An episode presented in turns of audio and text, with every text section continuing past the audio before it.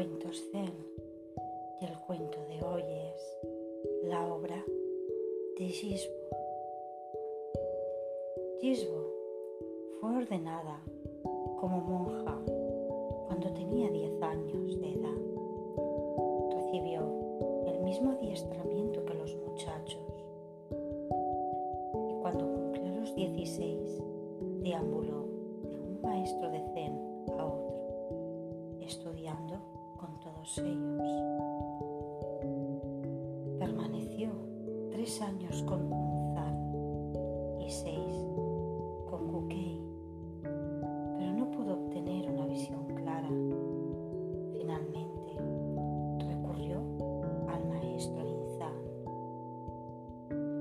Inzan no le mostró la menor distinción en virtud de su sexo. La con la intensidad de una tormenta. Le daba bofetadas para despertar su naturaleza interior. Y Chisbo permaneció 13 años con Inzan y entonces encontró lo que estaba buscando. Inzan escribió un poema en su honor. Esta monja estudió 13 años. Noche reflexionaba en los koanes más profundos.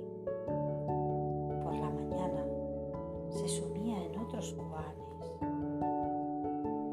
La monja china, Tetsuma, sobrepasó a todas antes que ella. Y desde Muyaku, ninguna ha sido tan, tan auténtica. Sin embargo, hay muchos más portales para que ella los cruce. Debería recibir todavía muchos más golpes de mi férreo puño. Después de que Gisho recibiera la iluminación, se dirigió a la provincia de Banshu. Fundó su propio templo de Zen y enseñó a otras 200 monjas hasta que inspiró en el